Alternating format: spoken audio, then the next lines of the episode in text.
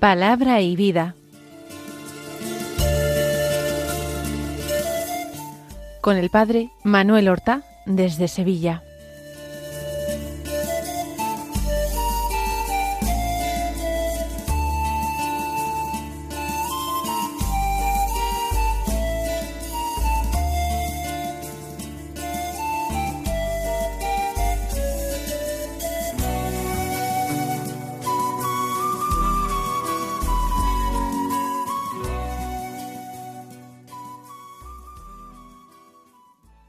En el nombre del Padre y del Hijo y del Espíritu Santo.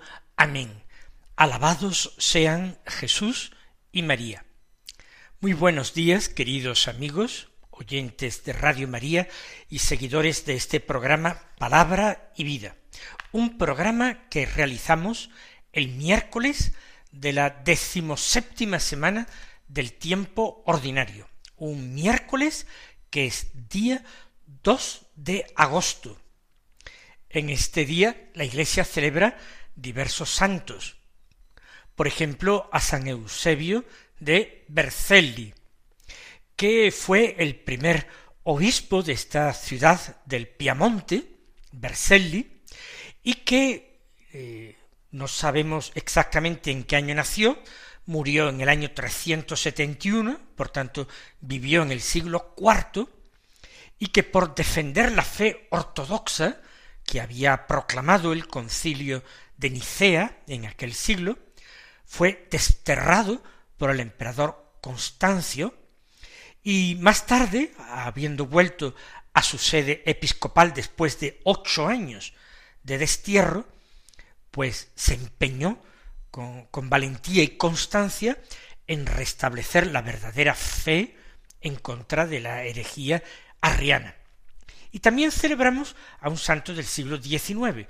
San Pedro Julián Eymard, que nació en 1811 y murió en 1868. Él había nacido en una aldea cerca de Grenoble, en el Delfinado de Francia. Y fue eh, sacerdote diocesano, se hizo religioso de la Compañía de María, y fue fundador de dos congregaciones religiosas, una de sacerdotes y otra de religiosas, con el fin de eh, fomentar y difundir la devoción a la Santísima Eucaristía. Hoy también la familia franciscana celebra a Nuestra Señora de los Ángeles y en cualquier templo de la familia franciscana se puede ganar el importante jubileo de la porciúncula, una indulgencia plenaria especialísima alcanzada por el mismo San Francisco de Asís para los que visitaran la capilla de Nuestra Señora de los Ángeles en Asís, pero que como digo se puede ganar hoy en día visitando cualquier iglesia de franciscanos o de clarisas en este día 2 de agosto con las debidas eh, condiciones cumplidas de confesión, comunión y oración por las intenciones del Papa. Vamos a escuchar la palabra de Dios que se proclama en la misa de hoy. Primero la primera lectura, que ya sabemos que es del libro del Éxodo del capítulo treinta y cuatro los versículos veintinueve al treinta y cinco, que dicen así Cuando Moisés bajó de la montaña del Sinaí, con las dos tablas del testimonio en la mano, no sabía que tenía radiante la piel de la cara por haber hablado con el Señor. Aarón y todos los hijos de Israel vieron a Moisés con la piel de la cara radiante, y no se atrevieron a acercarse a él. Pero Moisés los llamó. Aarón y los jefes de la comunidad se acercaron a él, y Moisés habló con ellos. Después se acercaron todos los hijos de Israel, y Moisés les comunicó las órdenes que el Señor le había dado en la montaña del Sinaí. Cuando terminó de hablar con ellos, se cubrió la cara con un velo. Siempre que Moisés entraba ante el Señor para hablar con él, se quitaba el velo hasta la salida. Al salir comunicaba a los hijos de Israel lo que se le había mandado. Ellos veían la piel de la cara de Moisés radiante, y Moisés se cubría de nuevo la cara con el velo hasta que volvía a hablar con Dios. Es algo muy hermoso lo que describe este importantísimo libro bíblico que es el del Éxodo. Moisés tiene encuentros con el Señor, encuentros cara a cara con el Señor. Y esto lo sabe el pueblo que él dirige y guía. Se encuentra con Dios en la cumbre de la montaña del Sinaí, donde recibe las dos tablas de la ley, dos tablas del testimonio, como las llama el texto de hoy.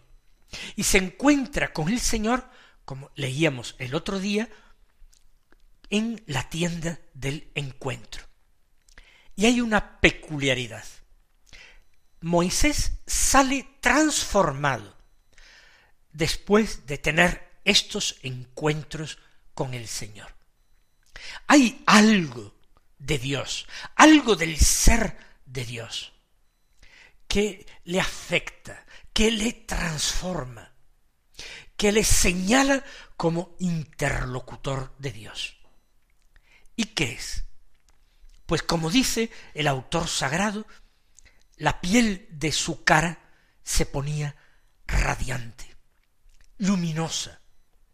Moisés él mismo desprendía luz después de los encuentros con Dios, cara a cara.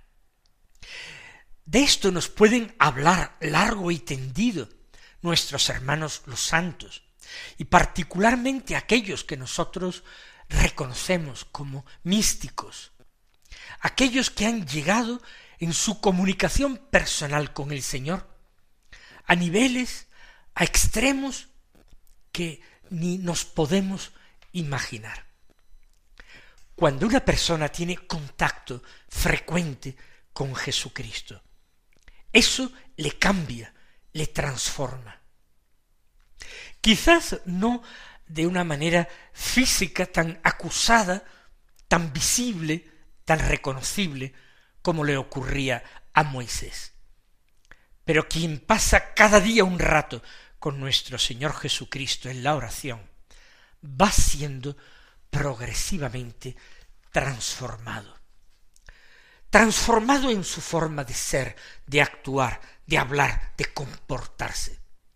Esta persona que comunica con Jesucristo diariamente, de día en día, es más paciente, está más lleno de misericordia, de comprensión y de tolerancia para con su prójimo y para con los defectos de su prójimo. Está más lleno de verdadera humildad y de mansedumbre. Las virtudes van entrando a formar parte de su vida sin que él mismo se dé cuenta siquiera de este cambio. Lo notan los demás. Si no la piel de nuestro rostro, la epidermis del rostro, es la piel de nuestro espíritu la que se va volviendo más luminosa y la que constituye un verdadero testimonio del Señor. Seamos orantes, meditemos la palabra de Dios, Seamos valientes para quedarnos, si es necesario, en silencio en presencia del Señor, o en la iglesia ante el sagrario, o en la soledad de nuestra habitación, en nuestra propia casa, pero guardando esa forma de encuentro que es el silencio, que es la escucha atenta y paciente de Dios. Aarón los demás colaboradores de Moisés lo reconocen, de forma que no se atreven a acercarse a él. Sienten el toque de lo sagrado, sienten la profunda reverencia que les impone Moisés, el hombre de Dios, el amigo de Dios. No se atreven a acercarse a él. Pero Moisés los llama, porque él tiene que compartir lo que ha recibido. Él tiene que compartir su alegría y su fe. O tiene que compartir una fe que le inunda de alegría. Moisés los llama. Aarón, los jefes de la comunidad, se aproximan, comparten con él, y después todos los demás israelitas, los miembros de su pueblo, pequeños o grandes, todos se acercan a Moisés. Todos quieren beneficiarse de la contemplación de ese rostro transfigurado, luminoso y radiante de Moisés. Y eso se repetía de día en día. Habitualmente se cubría el rostro con un velo para no llamar la atención, para no distraer. Pero cuando entraba a dialogar con Dios, se apartaba ese cubre rostro, se quitaba el velo. De nuevo el cara a cara con Dios. De hecho, San Pablo aprovecha esta imagen para decir que los judíos aún ahora tienen que ver un rostro velado de Dios, que un velo cubre sus mentes, sus corazones. No han descubierto tantos judíos la verdad plena en Jesucristo, que es el rostro descubierto, abierto y transfigurado de Dios. Vamos a pedir al Señor la gracia de la oración, la gracia de la contemplación. Vamos a pedir ser hombres y mujeres transfigurados. Vamos a pedir que la oración y la contemplación vaya transformando nuestras vidas y de día en día nos vayamos haciendo imágenes del Hijo único de Dios, de nuestro Señor Jesucristo, al cual queremos configurarnos.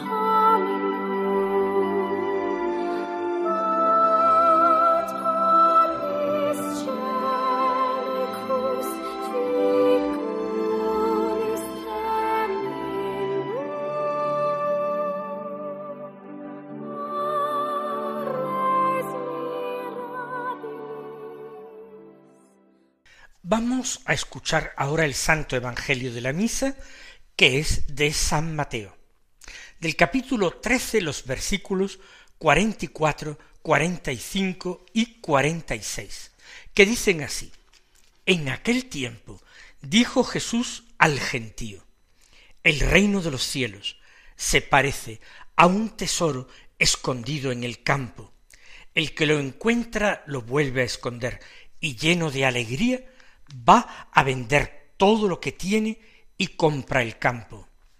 El reino de los cielos se parece también a un comerciante de perlas finas, que al encontrar una de gran valor se va a vender todo lo que tiene y la compra. Son dos pequeñas parábolas, en total tres versículos, pero parábolas muy importantes.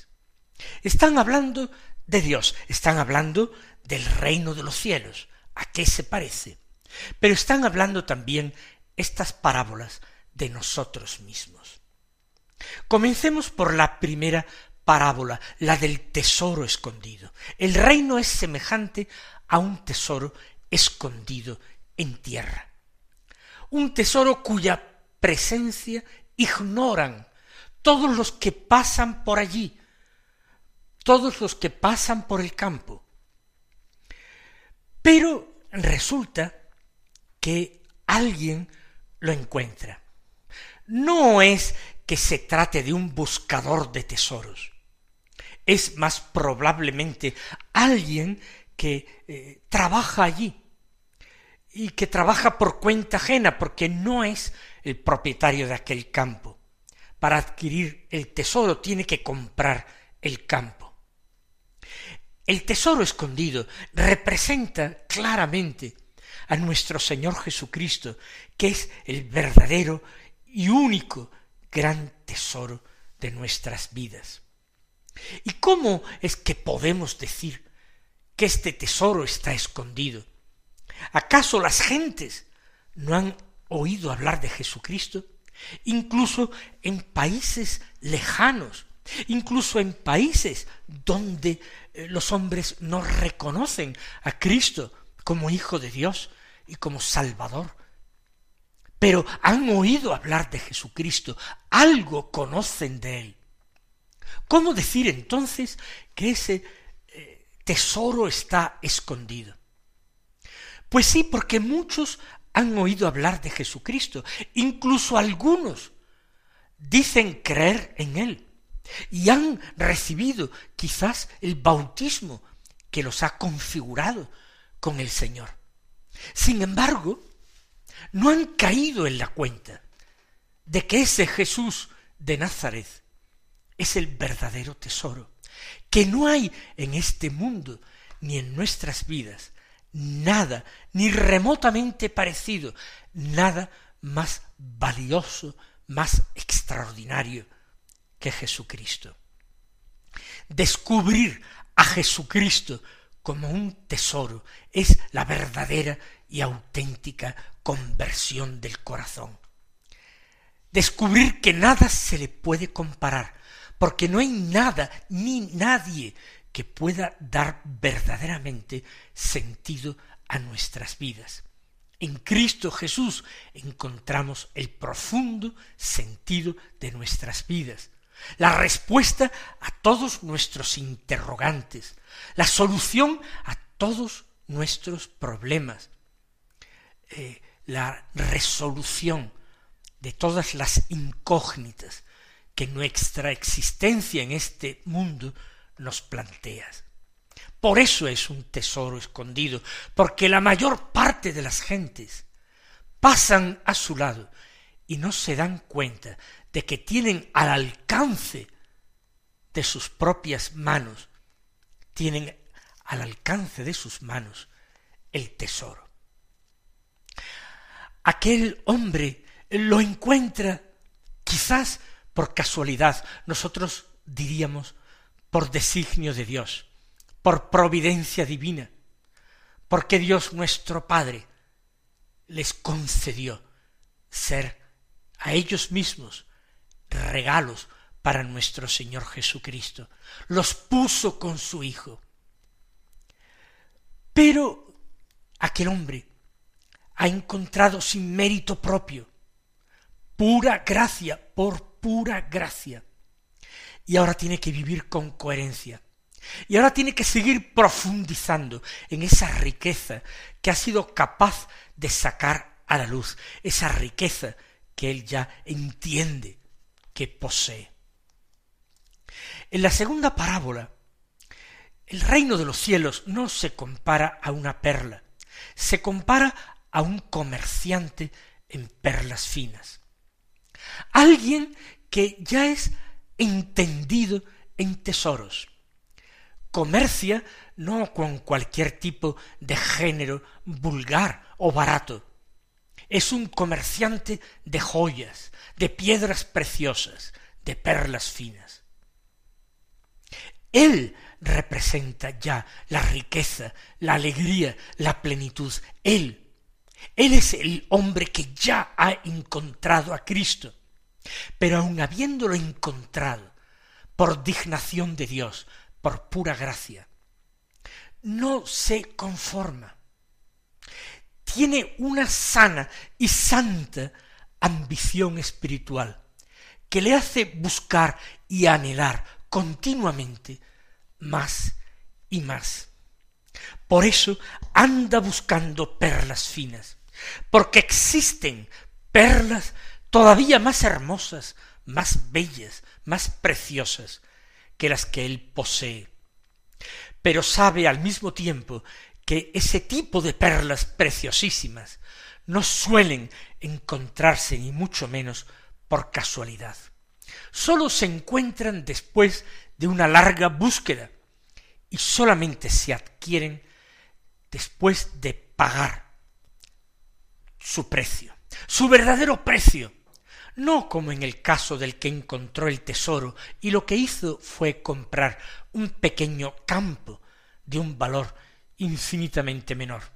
No, aquí ya no cabe esa astucia, aquí ya no cabe el enriquecerse a muy buen precio. Aquí la perla es de un valor tan extraordinario que es preciso de nuevo ir a vender todo lo que se tiene con tal de adquirir esa perla exquisita, esa perla oriental y deseada. ¿Qué representa entonces esa perla? No digamos con rapidez que es el mismo Cristo nuestro Señor.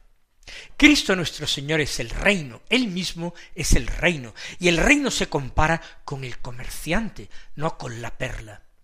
El hombre que ha descubierto a Jesucristo y que ha hecho suyo a Jesucristo y se ha entregado a Jesucristo, Él es imagen del reino, Él es comerciante.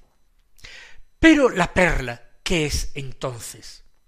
La perla es lo que nosotros podemos llamar la conversión a la santidad. La perla es la contemplación, el amor perfecto, entregado, absoluto, heroico a Jesucristo.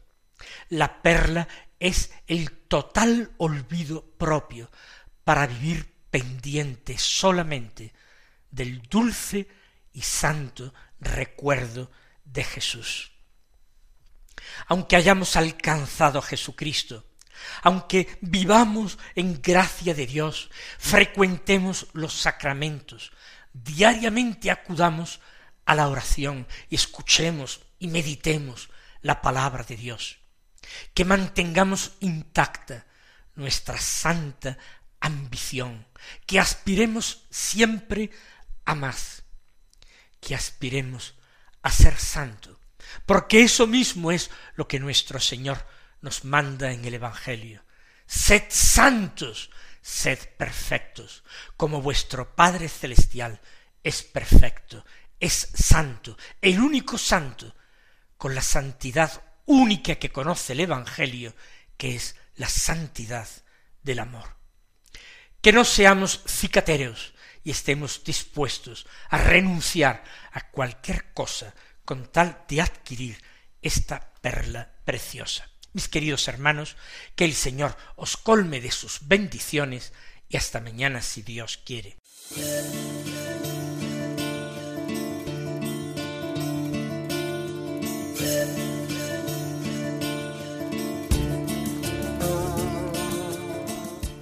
Han escuchado en Radio María Palabra y Vida, un programa que dirige el Padre Manuel Horta.